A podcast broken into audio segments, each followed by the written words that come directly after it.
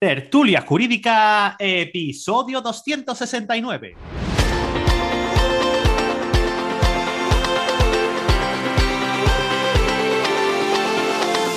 Hola, buenos días y bienvenidos a Tertulia Jurídica, el podcast donde los profesionales del derecho se quitan la toga y comparten su visión sobre temas de actualidad. Querido, querida oyente, mi nombre es Ángel Seisdedos y soy el director de este programa. Y como sabes, me encanta conocer a gente como tú que quiere vivir esta y de esta profesión. Y por ese motivo hago este programa, para que aprendamos juntos de los compañeros e invitados que se pasan cada miércoles por este podcast, conocer su historia, su despacho, cómo consiguen clientes, conocer sus estrategias y sobre todo su lado más personal. Pero en esta ocasión, antes de, presentarte en esta ocasión a nuestro invitado, recordarte que puedes entrar en www.tertuliajurídica.com y apuntarte a la newsletter, porque vamos a empezar a moverla, vamos a empezar a enviar algún otro correo electrónico con algunos recursos que son de tu interés, sobre todo relacionado con el marketing, gestión de despacho, desarrollo de negocios, venta y todo relacionado con lo que viene a ser el negocio jurídico. ¿Para qué? Para hacerle un despacho de verdad un negocio. Bueno, Ahora sí que sí, hoy miércoles se ha pasado y está en la cafetería de Tertulia Jurídica un amigo, un compañero, Luis Romero. Luis, muy buenos días. Hola, buenos días, Ángel. ¿Qué tal? ¿Cómo estás? Oye, tenía muchas ganas de que, estuvieras aquí conmigo, ¿eh? Sí, ya hacía tiempo que habíamos comentado coincidir. Encantado. Igualmente. Luis y yo somos, somos amigos, somos prácticamente vecinos de, localidad. Nos, conocíamos desde hace, incluso de antes de empezar a ejercer por mi cuenta. Y tenemos bastantes amigos en común. Bueno, la verdad es que en, Sevilla la abogacía, es, aunque sean muchos, somos muchos compañeros, eh, es bastante pequeña y, nos conocemos casi todos.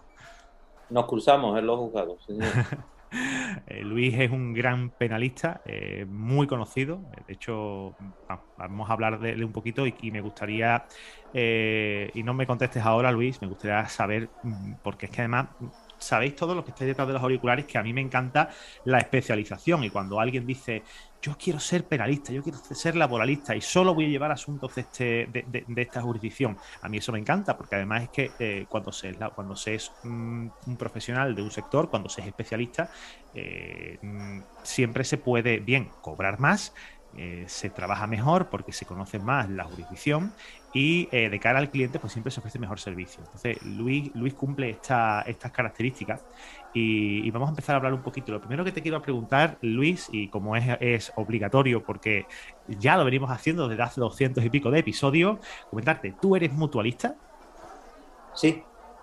Ya sabe que este episodio está patrocinado por la Mutualidad General de la Abogacía.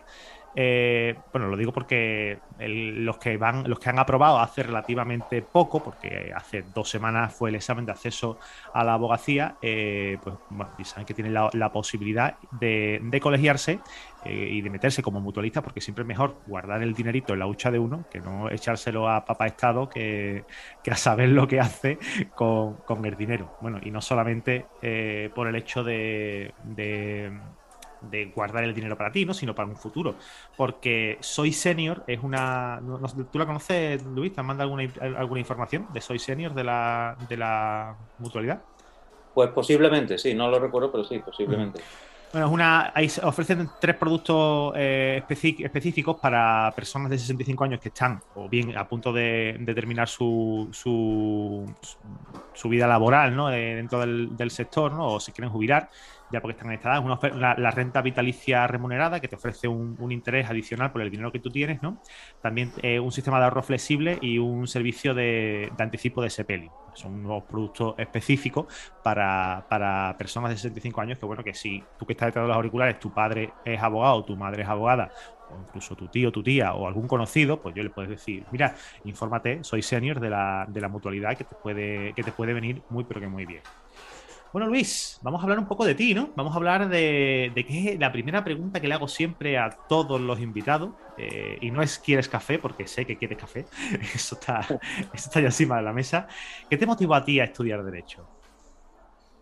Pues yo iba paramédico, acompañaba a mi padre desde pequeño a las visitas ¿no? Eh, en el pueblo y en su consulta. Y en bachiller las letras me fueron mejor que la ciencia.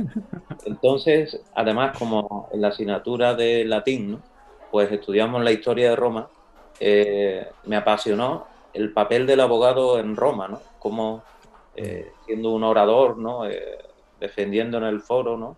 Uno, las causas justas, pues podía llegar a lo más alto de la sociedad en Roma. Y me gustó, pues, el abogado que habla en público, el abogado, ¿no? Que emotivamente, pues, defiende los intereses y derechos de sus clientes. Y esa carrera, ¿no? Eh, pública. Entonces, pues, con las novelas y películas americanas que veíamos de juicios, ¿no? y, algunos abogados que yo conocía, amigos de mi familia, ¿no?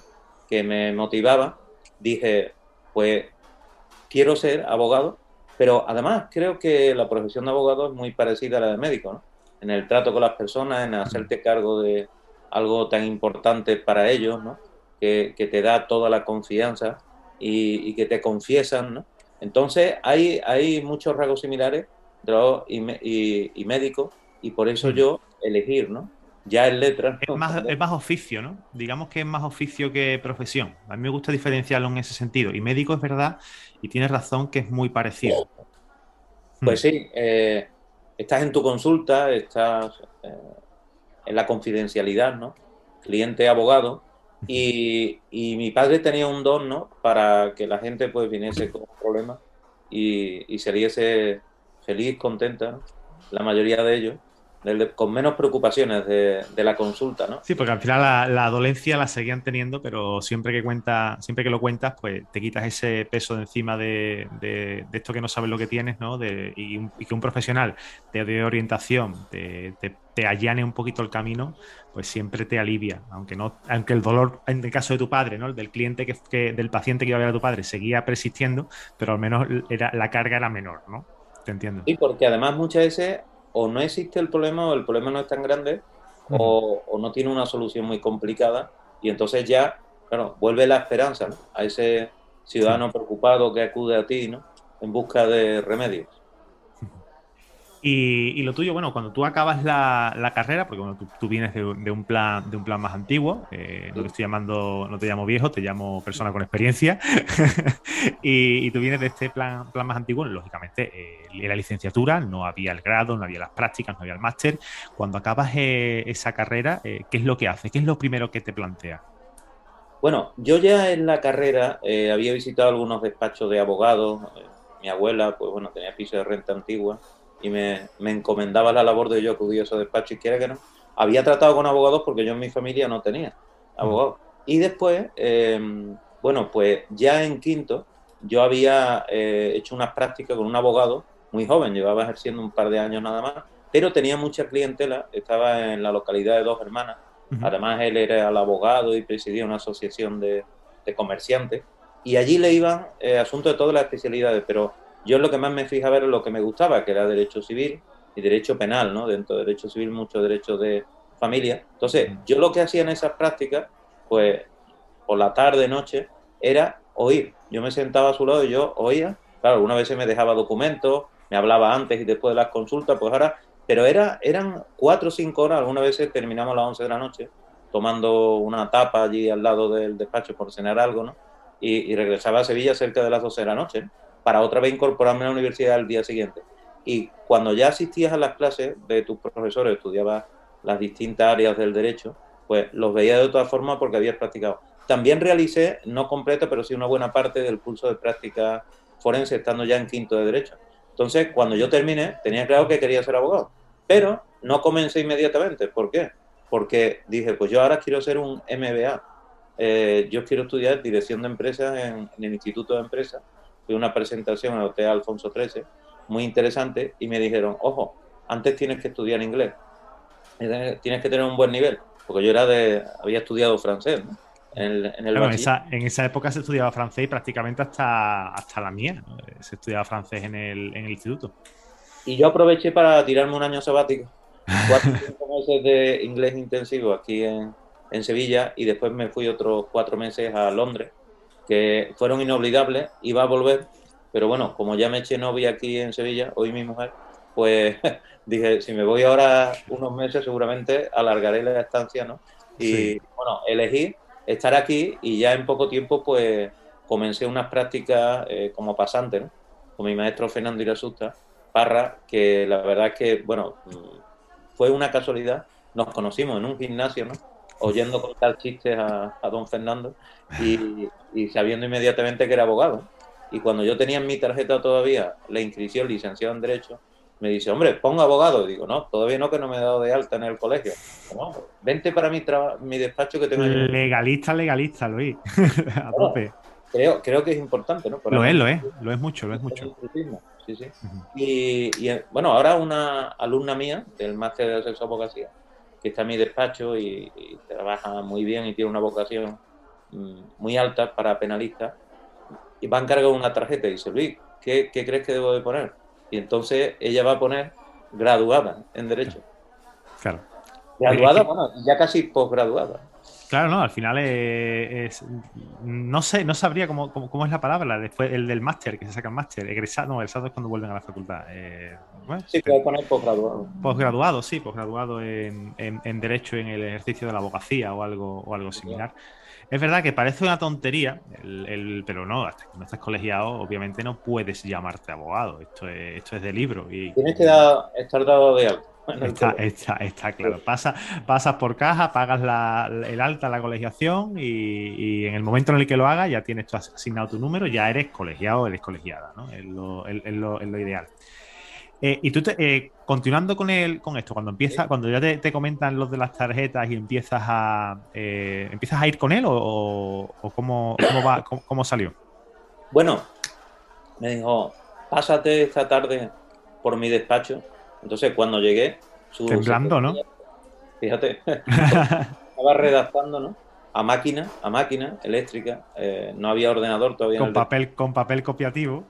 Sí, señor. En el año 91 ¿no? primavera, pues estaba redactando una minuta de honorario en papel de la mutualidad, por cierto, ya que estamos hablando de mutualidad, de la abogacía. Y entonces me dice Luis, para que tú veas el dinero que se puede ganar en esta, llegar a ganar en esta profesión, mira la minuta. Claro, yo vi allí una minuta de 40 millones de pesetas, ¿no? Y entonces, ah, yo sé que hay compañeros que no hablan tanto de lo que se puede ganar o lo que no, ¿eh?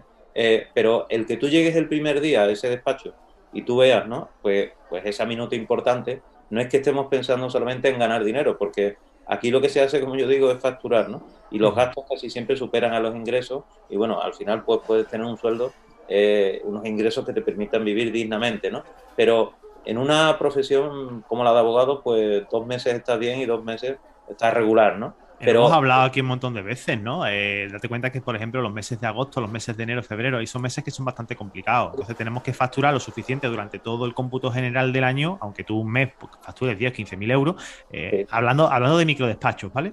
Y, luego, pues en el mes de, el mes de, agosto no facturas nada y en el mes de enero tampoco, y al final en el cómputo general, pues estás ganando 3.000 euros al mes, por decirte una cifra, ¿no? Has dado la clave. Agosto es. Agosto es una putada. y además se gasta pues prácticamente lo mismo o más, porque además te vas de vacaciones, ¿no? No, la estructura la tienes abierta. Yo, tú tienes un buen despacho eh, en Sevilla, en, la Plaza de Cuba, una buena esquina, un buen sitio, bastante, bastante eh, visual de cara que, que vas conduciendo, lo tienes justo a la, a la, derecha. Lo digo para que la, para que la audiencia se sitúe, que no te conozca. Y es un sitio que desde luego, barato no es. O sea, barato no debe de ser. Y, el, del alquiler o el de o cuando compraste eso, si lo compraste o, el alquiler, esos quieren cobrar todos los meses. Da igual si es agosto, si tú facturas tres o si tú facturas cero. que eso les da exactamente igual. Bueno, el local efectivamente tiene una renta importante, es alquilado. Eh, para una larga temporada yo eh, costé toda la reforma que se hizo hace ya eh, seis años y por eso además abrimos en agosto, bueno, siempre hemos abierto, también los demás, pero yo desde que casi los primeros años cuando empecé, pues bueno, con los compañeros que hacían práctica, los pasantes y ya las primeros administrativos, administrativas, yo siempre he dicho que hay que estar en agosto, pero cuando yo estaba solo al principio, casi solo, eh, lo que hacía es que yo pues estaba de lunes a jueves en Sevilla y me iba el jueves por la tarde, ¿no? A la playa hasta el domingo. ¿Por qué? Porque volvía el lunes por la mañana o el domingo por la tarde porque yo decía, vamos a ver, yo cómo voy a estar un mes con el despacho cerrado, porque además los clientes te seguían llamando. El penal, el derecho penal, nunca descansa. Es igual que el social.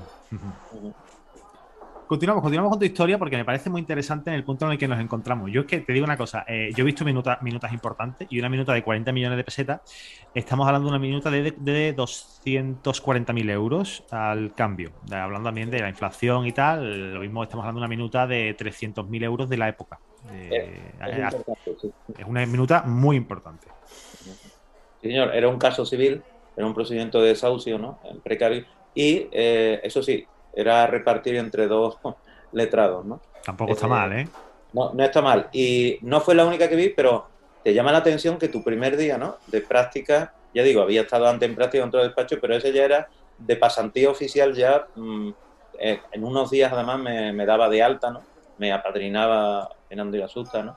Y entonces, pues el llegar allí, ¿no? Ver a la secretaria, efectivamente redactando ese cono, tú dices, mm, bueno, pues sé que voy a pasar muchas horas, ¿no? De hecho, allí algunas veces salíamos a las 12 o a la 1 de la noche, mi maestro llegaba a las 6 de la mañana o horas más tempranas y me llamaba a las 6 y media, Luis, hoy vas a ir a Estepa, al juzgado, que tenemos allí una, eh, un interrogatorio de testigos o tenemos... Y lo mismo había un caso civil, penal sobre todo, pero también había algunos casos contenciosos administrativos, hasta laborales o, o tributarios, con lo cual, pues esos primeros años tocaba distintas especialidades hasta que ya decidí quedarme con civil y penal y con el tiempo, pues prácticamente con derecho penal. Porque eso cuando te ocurre, o sea, cuando te, cuando te salta a ti, porque tú eres doctor en Derecho Penal eh, por la Universidad de Sevilla, eh, ¿cuándo, te, salta a ti la vena? ¿no? Porque aquí lo hemos comentado, aquí vino una vez Juan Mi Podadera y estuvimos hablando, el presidente de, de la agrupación de abogados jóvenes de Sevilla, y decía, y que también es penalista, y decía, Angelito, dice, aquí eh, los abogados, como, como dijo, los, los, abogados, los abogados, o sea, se especializa porque el cliente lo especializa o bien porque él o ella se quiere especializar desde el primer momento. ¿A ti qué te ocurrió exactamente? Bueno, yo ya en la carrera sabía que quería ser sobre todo penalista. Me gustaba mucho el derecho civil, pero quería ser penalista. Y ya estaba claro que las demás especialidades no me atraían. Eh, entonces, claro, desde que yo estaba también en la escuela de práctica forense, y, veía, pues, bueno, a los magistrados de lo penal, a los fiscales, abogados penalistas, ¿no? Eh, hablar de los casos, o cuando estaba en prácticas en derecho penal, con fiscales, jueces, abogados en la carrera de derecho, que también hacíamos prácticas en, el año 88, 89, etcétera, pues yo me sentía atraído por derecho penal. Para mí, ponerte la toga, ¿no? Defender la libertad, el honor, el patrimonio de, de, tus clientes cuando se juegan tanto, para mí es lo máximo en la abogacía, en el derecho, ¿no? Y, yo asistía a juicios desde primero de la carrera. Nos recomendaban profesores, íbamos muy poco, pero yo me daba igual. Iba solo. O, también mi padre como médico, pues tuvo que ir como perito a algún juicio y me dijo, oye Luis, ¿me, quieres acompañar? Eh, estando yo ya en la carrera, yo encantado. Entonces, eh, ¿cómo conseguía yo ser penalista? Porque al principio tiene casos penales, pero muy poco. Tiene de otro tipo, sobre todo, como decía antes, en civil. Pues yo lo conseguí ya, eh, bueno, prácticamente desde el segundo año de ejercicio ya eh, mm, o sea, habiendo abierto mi bufete, ¿no?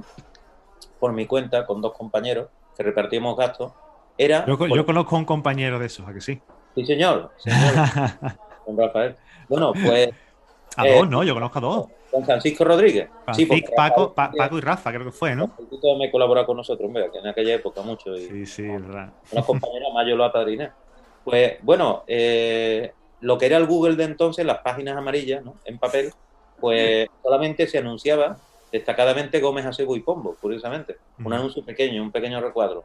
Y eh, los demás abogados, muy pocos, 20 quizás en toda Sevilla, 25, pues tenían en negrita el nombre, ya está, ese era el anuncio de abogado. Y yo pensé, bueno, si uno llama a un profesional, ¿no?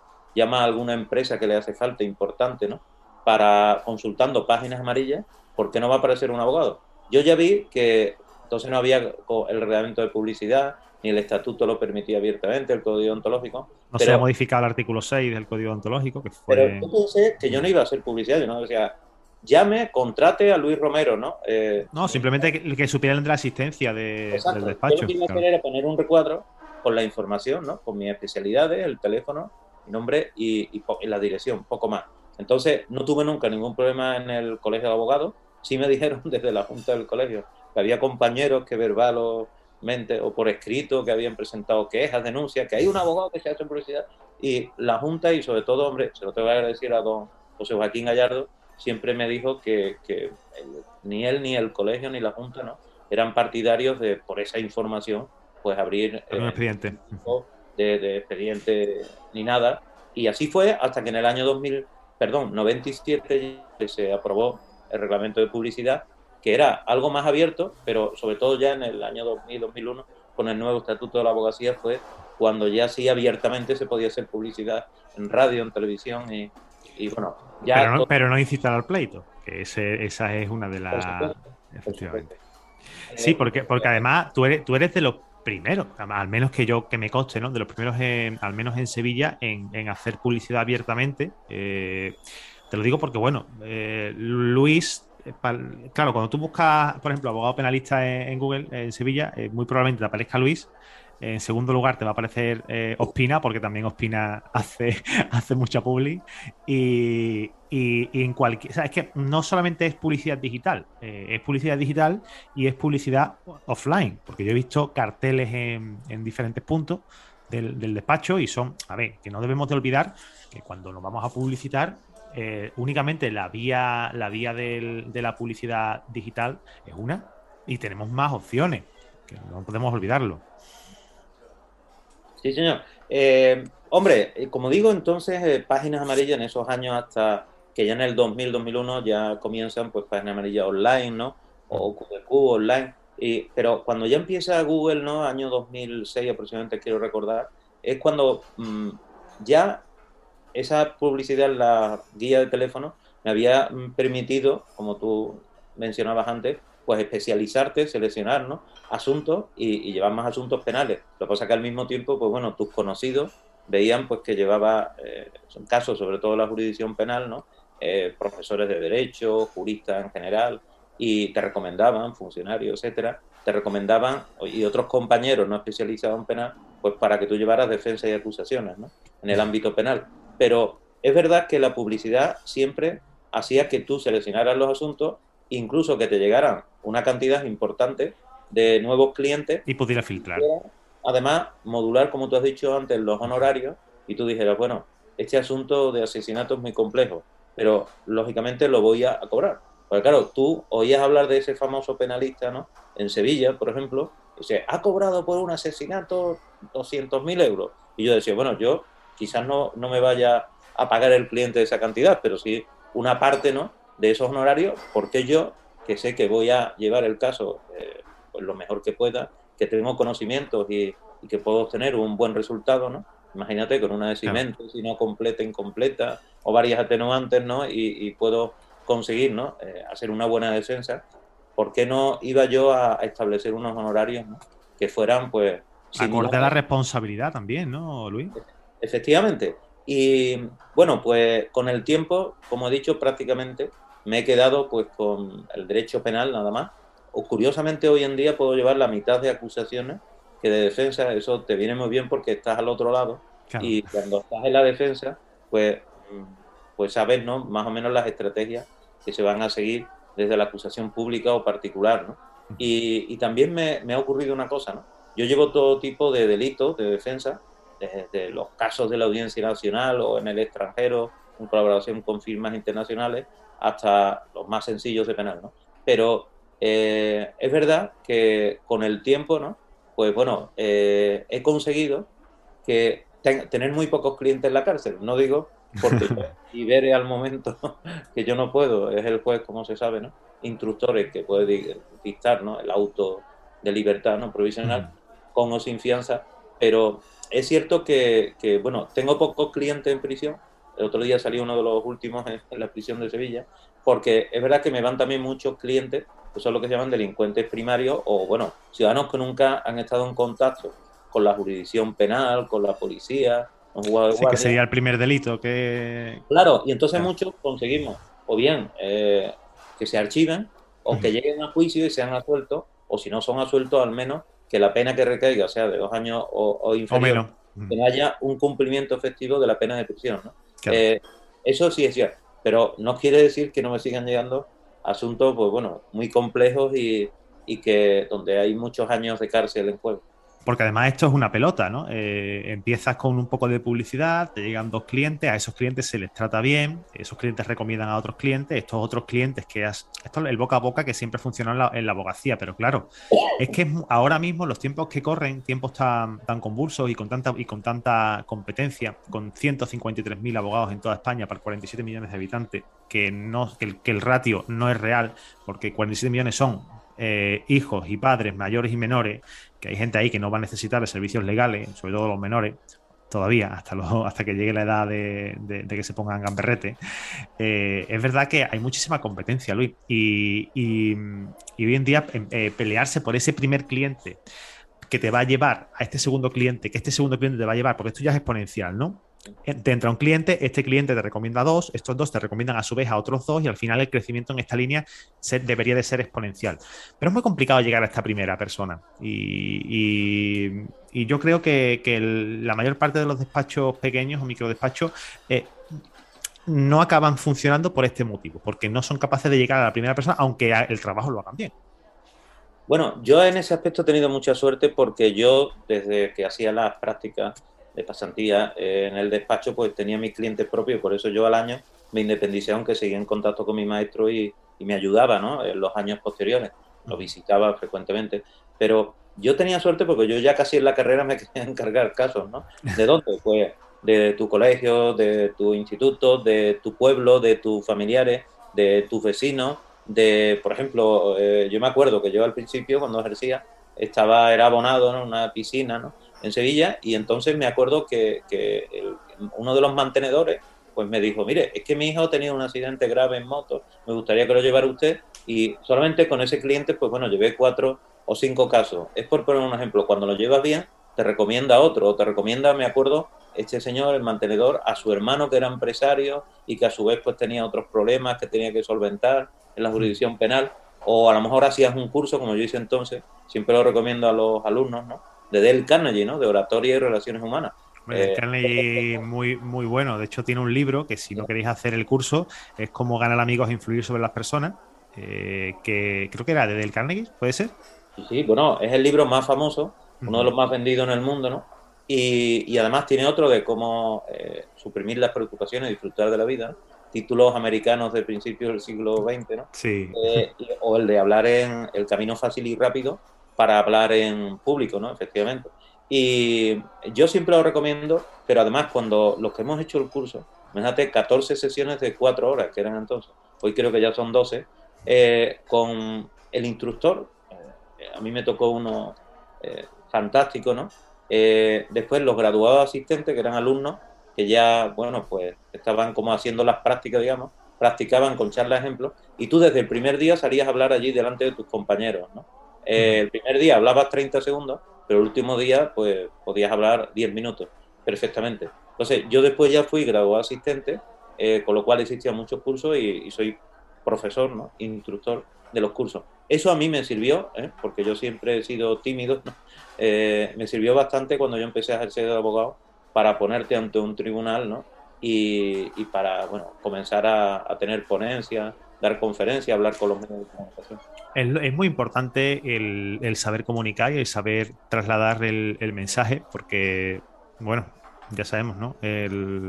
cuando estamos en, juicio, si estamos litigando, tenemos, tenemos que saber comunicar lo que, lo que nuestro cliente, o sea, nuestra versión de, los hechos, ¿no? Entonces, no sé, eh, creo que esta parte es muy importante y, hay muchísimas opciones, y de lo que estabas comentando, yo conocía del Carnegie, pero no conocía la, formación, de hecho acabo de meterme ahora mismo y si voy a ver algún programa me voy a apuntar porque, porque siempre es bueno mejorar esas actitudes, hay actitudes de las cuales quiero hablar contigo ahora mismo bueno, pasado, cuando terminemos de, escuchar un poquito tu historia de, inicio, y, ahora, hablaremos de ello. Cuando, bueno, ya, ya has acabado tu, con tu recorrido, ya finalmente acabas montando eh, tu despacho, empiezas a ganar clientes, eh, ahora hablaremos de otra cosa más que quiero sacar aquí sobre Google, eh, y quiero hablar contigo sobre la primera minuta que tú cobras. La primera que tú recuerdes del primer trabajo completo que tú llevaste, Cuéntame, ¿te acuerdas eh, qué fue lo que llevaste? Bueno, sí, cuando yo ya comienzo con, mi maestro en la calle Sebastián Alcano, 16, pues a la vez desde que yo me doy de alta como abogado, abro despacho en mi pueblo cuando, cuando yo termino eh, a la semana, el viernes a mediodía, me voy por la tarde a mi pueblo, a Castilblanco, ¿no? Entonces, en mi casa muy grande, pues mi padre tenía la consulta de médico, su sala de espera, y en un patio central, a la derecha se entraba la consulta y a la izquierda mi casa. Y al entrar a la izquierda de mi casa había una habitación, ¿no? Que era un dormitorio. Bueno, pues ahí instalé yo un despacho. Como fin de semana. Claro, el fin de semana dentro del despacho de mi padre. Y la sala de espera, pues estaba abierta y era polivalente, ¿no? A mi padre para la medicina como, como qué bueno. Iban sus clientes y a mí me iban clientes, ¿no? Como abogado. Bueno, pues allí me podía pasar horas con el Código Civil, ¿no? Con el Código Penal, con la ley de, ley de enjuiciamiento, sin que acudiera algún cliente, pero mi padre lo había dicho en el pueblo, yo lo había dicho a amigos, y a lo mejor llegaba, por ejemplo, al juez de paz, ¿no?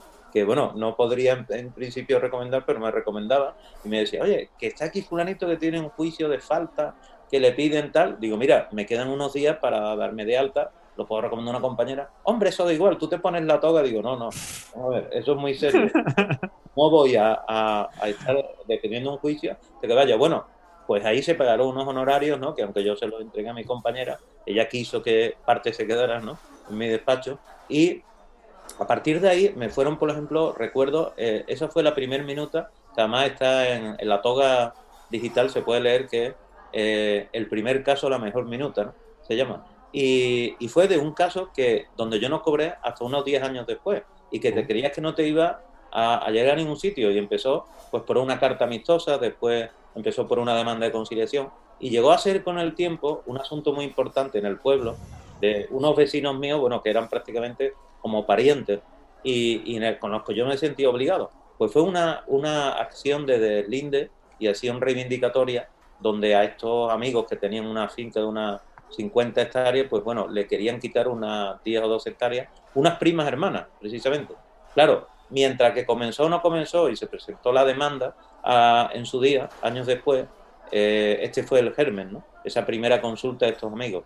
Y con el tiempo, pues bueno, ganamos en la primera instancia, ganamos la contestación a la demanda y la demanda reconvencional, se nos estimó por el juzgado de primera instancia, ganamos en segunda instancia y después, pues incluso lo que fueron procedimientos ejecutivos porque no querían pagar. Con lo cual, yo ahí, bueno, gané mi primera buena minuta, pero claro, 10 años después. Años después. y encima, no por parte de mis clientes, porque como ya digo, al haber vencido en las costas, pues bueno, fue una cantidad importante, lo puedo decir, ¿no?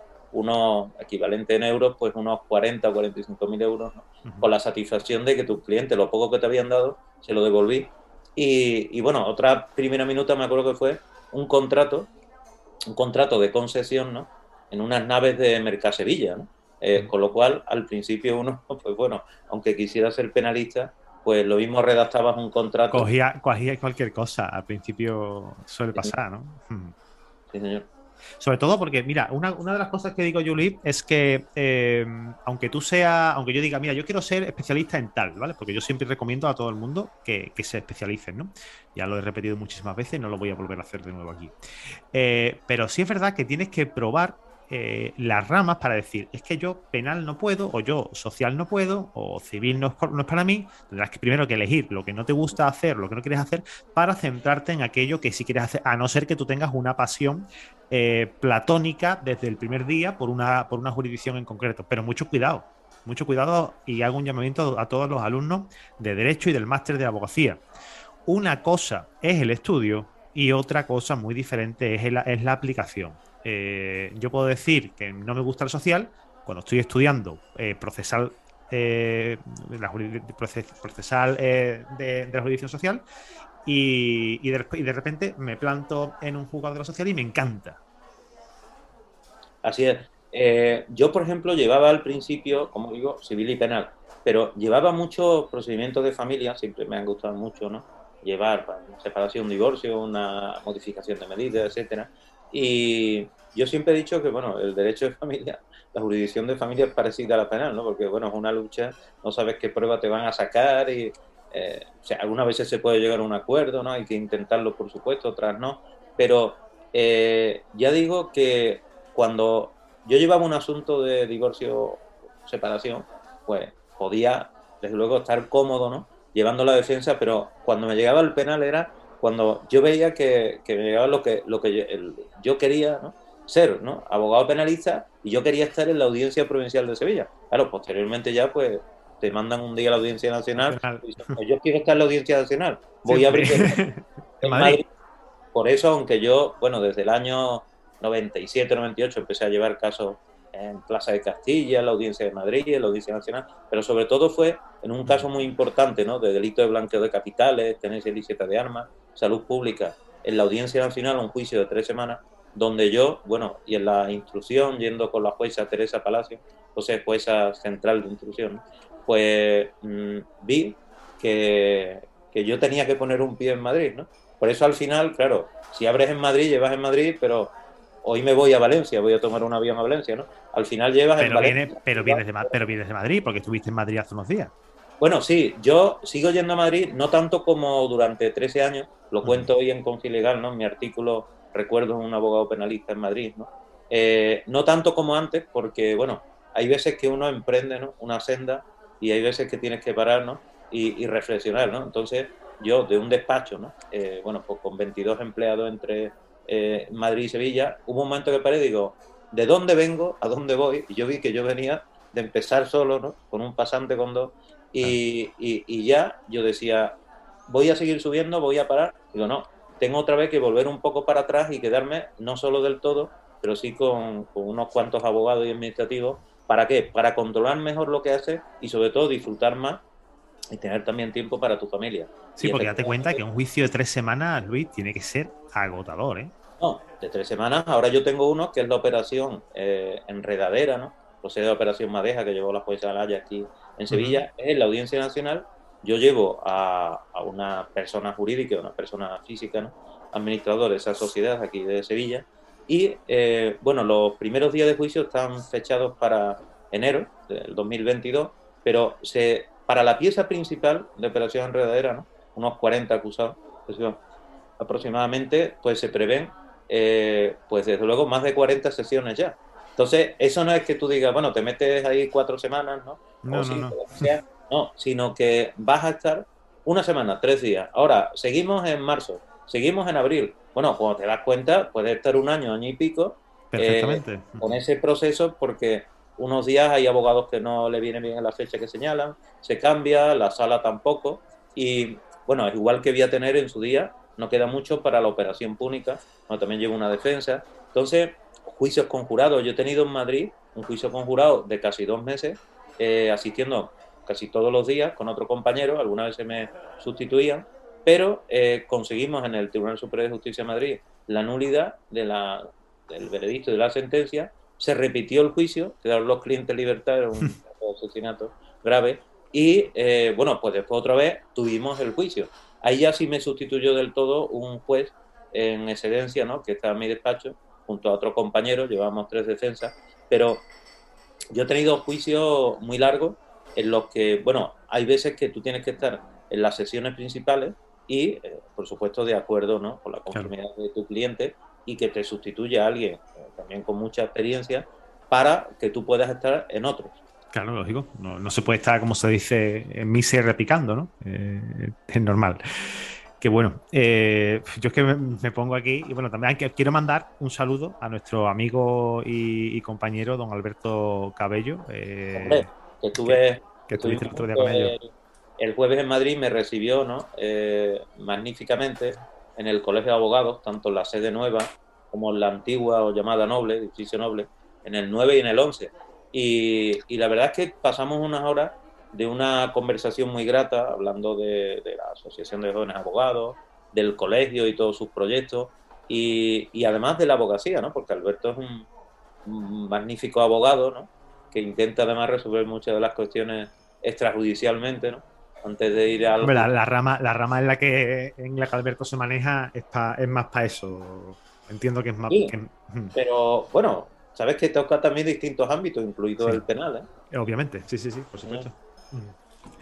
quiero hablar también contigo un poquito de, marketing y ventas, porque, mm, como te he dicho, eh, para mí y para muchísima abogacía sevillana, y no solo sevillana, sino, puedo decir que, en España, ¿no? Eh, eres, referente en, cómo has manejado esto. Y tengo, y tengo de oídas, o sea, tengo de oídas, no sé si será cierto, no sé si será cierto, Luis, que, que a ti te llamaron de Google. Sí. Cuéntame, cuéntale a la audiencia qué es lo que ha pasado con eso, porque creo que es muy interesante de contar. Sí, bueno, vamos a ver, yo comencé a invertir en Google, ¿no? Poco a poco, ¿no? Y, en el año 2007 aproximadamente. Eh, después, bueno, yo siempre he, sido, digamos, el que ha administrado las cuentas de Google, ¿no? Porque tampoco le tenía que dedicar mucho tiempo y, me iba mejor que cuando contrataba alguna empresa que me administrara las cuentas. Entonces, Google AdWords. ¿Qué ocurrió? Que ya cuando llevaba yo unos ocho años en el 2015, pues efectivamente me, en Google alguna vez me llamaban para darme algún consejo o por si yo tenía que hacer consulta. Y un día me dijeron, mire, queremos que usted venga para acá, para Dublín, ¿no? a la central de Google en, Europa, ¿no? y donde estaba el director de Google España, Google Iberia, etcétera. Y entonces dice, mire, usted se va a pagar el viaje. ¿no? De hecho, me fui con mi familia, los niños, a pasar el fin de semana, y porque quería que conociera la sede de Google. Y, y, yo, efectivamente, pagué todos los gastos. Dice, pero usted va a tener, bueno, venga usted un viernes, el sábado, pues le enseñamos a sus hijos la sede, ve usted las instalaciones, pero el lunes siguiente usted va a estar todo el día, desde primera hora de la mañana, vamos a desayunar, vamos a comer, va a estar con el director de Google, España, Iberia, el comercial, el tal, y va a hablar eh, con usted ¿no? de los distintos departamentos, especialidades dentro de las campañas que usted hace, también de YouTube, etcétera, eh, porque usted, ¿no? que hemos visto que en servicios jurídicos en España, pues quien más invierte, Legalitas ha estado casi al lado suya ya, dice, bueno, es verdad que ahora le está superando a Arriaga, pero uno de nuestros mejores clientes en España en servicios jurídicos, pues queremos que usted esté al día y que esto se repita, pues si puede ser, todos los años. Después volví un par de veces, ¿no? Y ya lo he hecho de menos, ¿no? Porque a mí me encanta Dublín. Y, y es verdad, ¿no? Eh, cuando tú inviertes, que mi despacho invertido una cantidad importante todos los meses, pues, pues no está mal que te hablen y que, bueno, quizás por nombrarme aquel día Arriaga, yo me interesé mucho por la carrera meteórica ¿no? de María Ruiz de Arriaga y Arriaga y Asociado y, después pues coincidimos un día en una conferencia precisamente sobre marketing jurídico, después en otra, y nos hemos hecho pues amigos y hemos colaborado incluso como abogados, las dos firmas, ¿no? O sea, mm, a mí me gusta aprender de, los compañeros, ¿no? Por ejemplo, este verano, pues Joaquín, don Antonio Garrigues, quiero decir, Antonio Garrigues, pues me escribió una amable carta, ¿no? un correo, por un artículo que yo publiqué sobre el turno de oficio, ¿no? Y cuando un abogado, ¿no? Pues como el señor Garrigues, me escribe, ¿no? Y me felicite, me dice que le ha gustado mi artículo, ¿no? Y la forma en la que lo he escrito y lo que digo, pues te anima para, para seguir, escribiendo, reflexionando sobre el derecho, llevando casos, ¿no? Y cuando me ocurrió con Jesús María Ruiz de Arriaga, pues igual, ¿no? Que te puede hacer una consulta, que te, que te pida consejo, ¿no? Sobre algo muy importante para él o para su firma, ¿no? Entonces tú dices, bueno, ha merecido la pena estudiar derecho. Algo estoy haciendo bien, claro.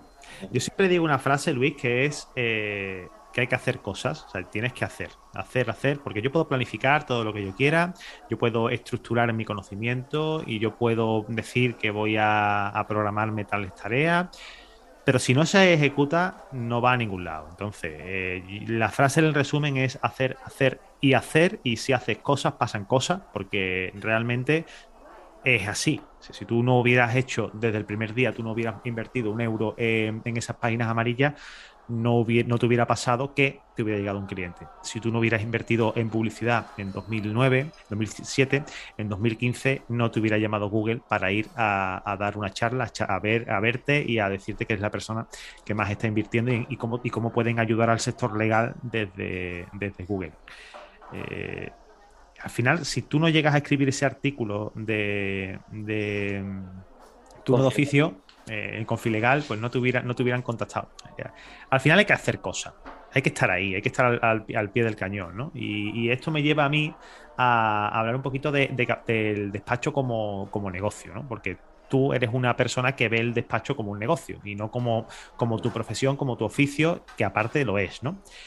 ¿Qué crees que necesita un abogado o una abogada para eh, transformar su despacho en un negocio? Bueno, lo primero es la vocación que te guste y que estés dispuesto a sacrificar y estar muchas horas. Después, el aprender de cada día, ¿no? De los aciertos y de los errores, ¿no? Eh, el ser una esponja cuando te reúnas con compañeros y ver cómo lo hacen ellos, eh, con compañeros que llevan más tiempo, con otros que están comenzando, leer, leer artículos, libros muy buenos que hay, ¿no? Sobre la organización de despacho, el marketing jurídico, etcétera, asistir a cursos. Yo, por ejemplo, que dirijo la Clínica Legal Penal, la Facultad de Derecho de Sevilla, pues yo hablo con los alumnos de marketing jurídico, de comunicación, de cómo cobrar honorarios, cómo organizar un bufete, etcétera, ¿no? Y, eh, bueno, pues hay cursos muy buenos como los tuyos, ¿no?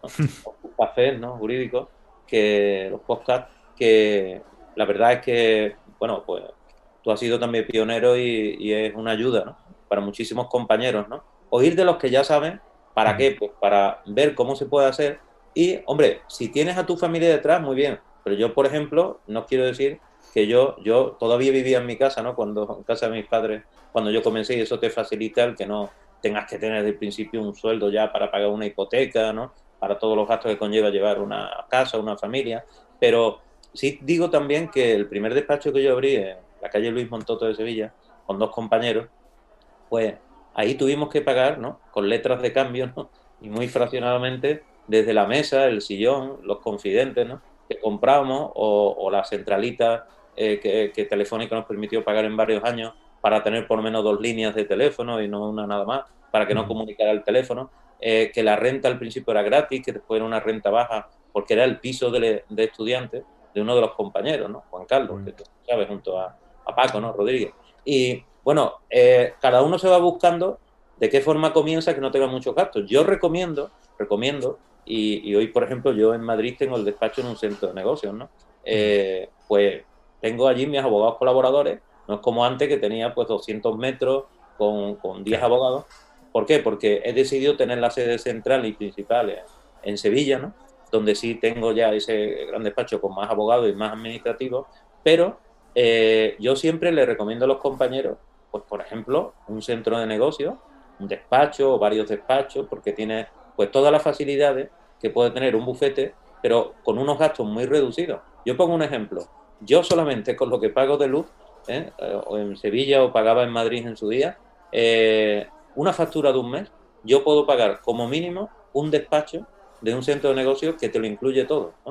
Porque claro, no tienes que pagar los servicios de limpieza o, o, la seguridad, o que si el mantenimiento de teléfono, de informática, pues puedes estar en un centro de negocios con una línea de teléfono móvil 2 tu ordenador, en fin, que te hace falta más, pues tienes dos despachos, tienes sala de... Y lo, bueno que, y lo bueno que tiene estar entre emprendedores, entre negocios, que siempre puede haber algún problema entre ellos. Y ahí, ¿quién, ¿a quién van a acudir? ¿Al, abogado que está a tres kilómetros o al que tienen en el mismo centro de negocio con el que toman café todas las mañanas? Pues sí, señor. O como cuando yo comencé en Madrid, ¿no? El centro Rebus del Palacio de Miraflores, magnífico mm. edificio. El sitio es espectacular ese. Mm. Bueno, Regus, no tienes malos sitios, ¿eh?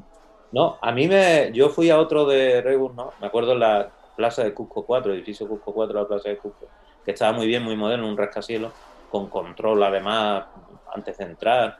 Pero cuando yo le dije lo que quería, y más céntrico me dice, usted lo que quiere es el Palacio de Miraflores. Y bueno, era como si yo hubiera soñado aquello, superó mis expectativas. Yo estuve allí un año antes de ir a Villanueva y ya montar mi propio despacho, ¿no? Bueno, pues yo estaba en la sala de juntas que tenía acogida todas las tardes, alquilada, que era el salón comedor del Marqués de Miraflores.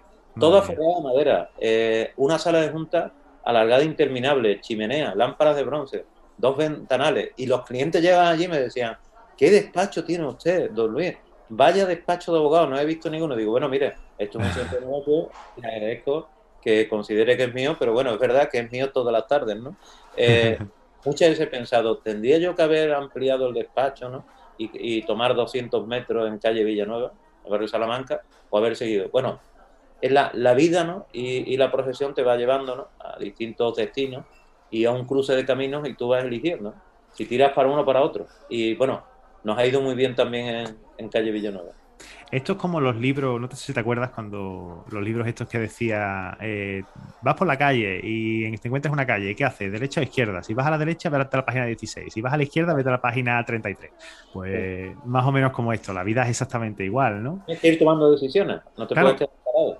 Y además, aparte, no hay atajos. Atajos no hay. Lo único que hay es eh, pequeños acelerones que te podemos ayudar, pues algunos compañeros que ya están más, que ya estáis más avanzados, algunos compañeros que dominamos ciertas áreas que quizá se necesitan muchísimo, como en el caso mío, yo puedo ayudar muchísimo en, temas de marketing y gestión, eh, y, otros compañeros que pueden ayudarte, por ejemplo, como mentores en, otras áreas tipo penal, como formaciones que tú también das, Luis, como que dan otros, otros compañeros en otras áreas. Eh, y esos no son atajos, pero son esos push que te ayudan a, llegar un poquito antes a esa intersección en la que tú tienes que elegir si tomas una decisión que te llevará a un sitio o tomas otra. Que además que lo, bueno de la vida es que no sabemos a dónde nos va a llevar esa decisión que vamos a tomar. Pero bueno, parece que a lo mejor muchas veces no sabemos por qué hemos tomado un camino u otro, pero sí lo sabemos, ¿no? ¿Por qué? Porque, bueno, pues nuestro sentido común, nuestros conocimientos previos, nuestras experiencias previas, ¿no? Pues nos pueden llevar, eh, desde luego, a, haber tomado ese camino y no el otro. Desde luego. Qué bueno. Eh, otra cosita, lo último ya que pasábamos a, hablar sobre clientes. Quiero hablar contigo sobre clientes, es una cosa muy muy rápida, pero antes de continuar quiero invitar a toda la, audiencia, a ti que nos estás escuchando, a que eh, te suscribas de nuevo a la newsletter si no lo has hecho. Y si lo has hecho, pues nada, pues perfecto, está perfecto que, que estés suscrito porque además, bueno, pues mm, tenemos tu correo y nos podemos poner en contacto contigo. Igual, igual también te invito a que participes en, los episodios que vamos grabando. Escríbeme por cualquiera de las redes, escríbeme por el correo electrónico por el formulario de contacto de la página web de tertuliajurídica.com y, puedes participar sin ningún tipo de problema. Estamos abiertos a colaboraciones. Y para hablar de clientes, cuéntame algo gracioso, curioso, simpático, bochornoso que te haya pasado alguna vez en tu, en tu trayectoria con algún cliente. Bueno, ahora que has dicho bochornoso, en una localidad de Sevilla, una clienta quiso que yo fuera a visitarla, yo pocas veces voy, pero es verdad que si alguien pues, te dice, mire usted, que estoy aquí en la cama del hospital y no es que sea esto como eh, los de, ¿no? Jack Lemmon y Walter Mató en bandeja de plata, ¿no? Que vas tú buscando un accidentado. Nunca me ha gustado, ¿no? Prefiero tener un, una eh, inversión en marketing, como hemos hablado, que, ir a buscar a alguien, ¿no? Eh, detrás de una ambulancia. Eso, desde luego, que no lo veo, ¿no? Moralmente, ¿no? Ni... Y aparte, el código odontológico no, no, no, nos lo permite, tampoco. Sí, aunque hay compañeros que lo hacen, pero bueno, yo no estoy de acuerdo, tampoco me voy a meter en eso. Eh, el caso es que, bueno, pues una clienta que había tenido, o una potencial cliente, un eh, accidente de avioneta, ¿eh? o sea que se podía haber matado. De hecho, por poco, yo no sé cómo salió de, ese avión siniestrado, ¿no? En medio del campo, que al momento, pues, estaba ya ardiendo, explosionó. Y claro, tenía unas heridas, estaba recuperándose una secuela, pero bueno, había salvado la vida. Eh, compañero suyo, ¿no? El piloto, pues, había muerto sin embargo, y resulta que eh, quería que yo le llevara la reclamación, ¿no? A, a las distintas compañías de seguros o a quien eh, compitiese, ¿no?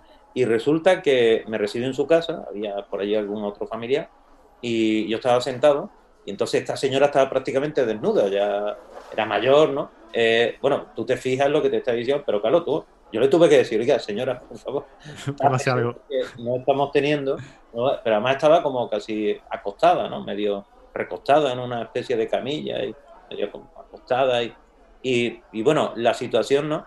No era la eh, más adecuada, ¿no? Para tener una consulta, una cuestión, es que una cosa es que yo me traslade, ¿no? A un pueblo, a su casa, ¿no? Y yo esté allí, me ofrezco un vaso de agua mientras que tengo la consulta, y otra es que me haga esta señora, ¿no? Está eh, en su cuarto, la mujer recostada en la cama, reventada del accidente y medio desnuda, claro. ¿no? Entonces, bueno, otra, otras cuestiones es que yo haya llevado, por ejemplo, a la defensa, ¿no? En un caso de alcoholemia, de un delito contra la seguridad vial, ¿no? Por conducir bajo la influencia de bebidas alcohólicas, ¿no? Y, eh, bueno, pues que ese señor, ¿no? Que yo vaya ese día al juicio a defenderlo y que desde lejos ya huela bastante alcohol y casi se tambalea. Entonces, ¿qué defensa voy a hacer yo, no? si, te estás, si, te estás metiendo tú solo. yo iba a decir además que no, que ese día de feria que no había bebido mucho, que iba bien, que cómo se iban a montar los amigos, ¿no? Con él, sí, y, llevaba varios testigos. Digo, bueno, es que ya no te salvan ni los testigos amigos. Yo no creo que, sí, pero sí es que van, peor tus amigos que tú. Claro, bueno, le dije que se tomara rápidamente y vamos con tiempo ese día. Eh, pues un buen café americano, que al menos eh, le, le, quita, le quita un poquito. La litosis alcohol. Madre mía. No, si es que, a ver, tratamos con personas. Y tratar con personas es lo que tiene Luis. Al final eh, es como el derecho a la última palabra. Eh, estoy seguro de que algún cliente tuyo se ha dicho su señoría, señoría, ¿puedo, ¿puedo hablar? Sí, venga, pues. Y te la ha liado. te, ha destrozado toda la estrategia de defensa que has llevado durante todo el procedimiento. Y, es que los clientes se, se tiene que confiar, pero no en exceso, por favor. Bueno, y clientes tuyos que tú lo defiendes o lo estás defendiendo, lo vas a defender y, te quieren engañar, pero engañar incluso estafar. Yo tuve una vez un cliente, me acuerdo de Esija, ¿no? Que yo le dije, mire usted, me tiene, ya llevaba varios días trabajando, había hecho, había personado en un juzgado de instrucción y estaba haciendo un trabajo, consulta, examen de documentación y tenía que seguir adelante. Y digo, mire, mm, es que llevamos varias semanas y en mi despacho, pues al principio se firma la hoja de encargo y hay que hacer el ingreso, al menos de los honorarios iniciales. Y sin embargo, el cliente, pues bueno, ya nos dijo, porque si no le habíamos advertido que no íbamos a retirar de la defensa, me, mandó un justificante de la transferencia desde el banco, pero la transferencia nunca llegó. ¿Por qué? Hoy es más difícil de hacer, ¿no? Aunque también lo hacen algunos por la transferencia digital que finalmente no, no culminan, ¿no? O que anulan, ¿no? Porque hay unas horas para anularla. Pero a mí me ocurrió, me ocurrió con este sitio de, de Esija, este cliente, que por lo visto lo que hizo fue que fue a Ventanilla, me acuerdo además que era la Caixa, ¿no? Y entonces eh, dijo, bueno, pues le transfiero al bufete de Luis Romero tantos euros, ¿no? Y fue hace ya unos 20 años. Y ya digo que esos euros nunca llegaron a la cuenta del bufete. ¿Por qué? Porque ya incluso llevamos al banco y todo, y en fin, nos lo dijeron, que, que ese señor que lo había hecho efectivamente, pero inmediatamente se había vuelto y que lo había anulado. Entonces yo digo, bueno, eh, una mentira como esta dura muy poco, ¿no? ¿Por qué? El tiempo de que llegue, claro, eso es así. Sí, sí, lo sí. que hice fue renunciar y eso sí, le dije al cliente, mire, no le voy a denunciar, hombre, porque usted ha sido cliente mío, aunque no me haya pagado, pero yo le he asesorado y digo, mire usted, esto va a quedar así. Digo, pero por favor no lo haga usted más, porque usted cómo me llama para que le defienda en un caso penal si usted ya esté incurriendo en un presunto delito conmigo. está usted intentando engañar, por favor. No, la gente, desde luego, eh, no voy a, me voy a callar porque iba a decir una cosa, pero no me voy a, callar, Luis. Me voy a callar porque después todo, todo, se sabe. Oye, eh, de verdad, mm, compañero, ha sido un placerazo estar contigo, tomarme este café eh, y, bueno, qué decirte. Bueno, ¿qué te voy a decir? Si somos, vamos a ser socios, me han dicho por ahí. vamos a, colaborar, ¿no? y a ayudar a las nuevas generaciones de abogados. Sí, vamos a hacer cositas Luis y yo y pronto, pronto habrá noticias de, una cosa que se está fraguando, que llevamos algo de tiempo hablando sobre ello y, bueno, ya, ya, saldrá la luz, ya saldrá la luz y lo, y lo, y lo comentaré. De todas formas, también quiero recordar aquí a, toda la audiencia que, está, eh, que este programa está siendo publicado gracias a, la, colaboración de, de la Mutualidad General de la Abogacía y que, bueno, vuelvo a recordaros que, los que vayáis a, colegiaros ahora, que utilicéis mejor la mutua, que yo soy mutualista, ya lo sabéis, eh, mucho mejor la mutua que el sistema de, autónomos, aunque en ocasiones pues sea obligatorio el, tener los dos regímenes porque mm, por temas mercantiles, pues tengas que ser, eh, tienes que ser autónomo, ¿no? Pero somos mutualistas, los que somos mutualistas somos abogados los que, los que podemos hacer esto y somos pocos los que, las profesiones que se permiten esta, las mutualidades, ¿no? Así que desde aquí recomiendo muy mucho la mutualidad general de la abogacía. Eh, Luis, ¿a quién te gustaría ver por aquí? ¿A quién, quién crees que debería pasarse por tertulia jurídica? Bueno, no sé si he invitado alguna vez a Miguel Polainor, profesor de Derecho Penal y vicedecano. Me lo apunto ahora mismo. ¿no? De nuestro bufete. De todas formas, a, don Miguel, con don Miguel Polay nos vamos a comer, creo, dentro de poco tiempo, me han dicho. Pues sí, también, también. Entonces ya, ya me, lo, invitaré eh, cuando lleguemos al postre. pues nada, de verdad, Luis, muchísimas gracias por el ratito. Eh, eh, me ha encantado eh, tomarme un café contigo, me ha encantado que le hayas contado tu experiencia, tu historia y, cómo has revolucionado el marketing y, el, sector en general. Y, nada, recordarte que estás aquí, o sea, tienes aquí el canal de Tertulia Jurídica para lo que tú quieras y tienes mi teléfono. Cuando tú quieras me puedes llamar y, organizamos lo que, tú, te interesa, ¿vale, Luis? Muchísimas gracias, Ángel. Encantado. Igualmente.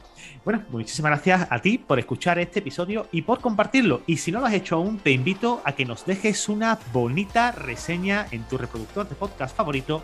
Y si nos escuchas a través de la red de iBox, déjanos un like, déjanos un comentario, que no te cuesta nada y nos haces muy, pero que muy felices. Nos escuchamos el viernes aquí en tu podcast en Tertulia Jurídica. ¡Chao!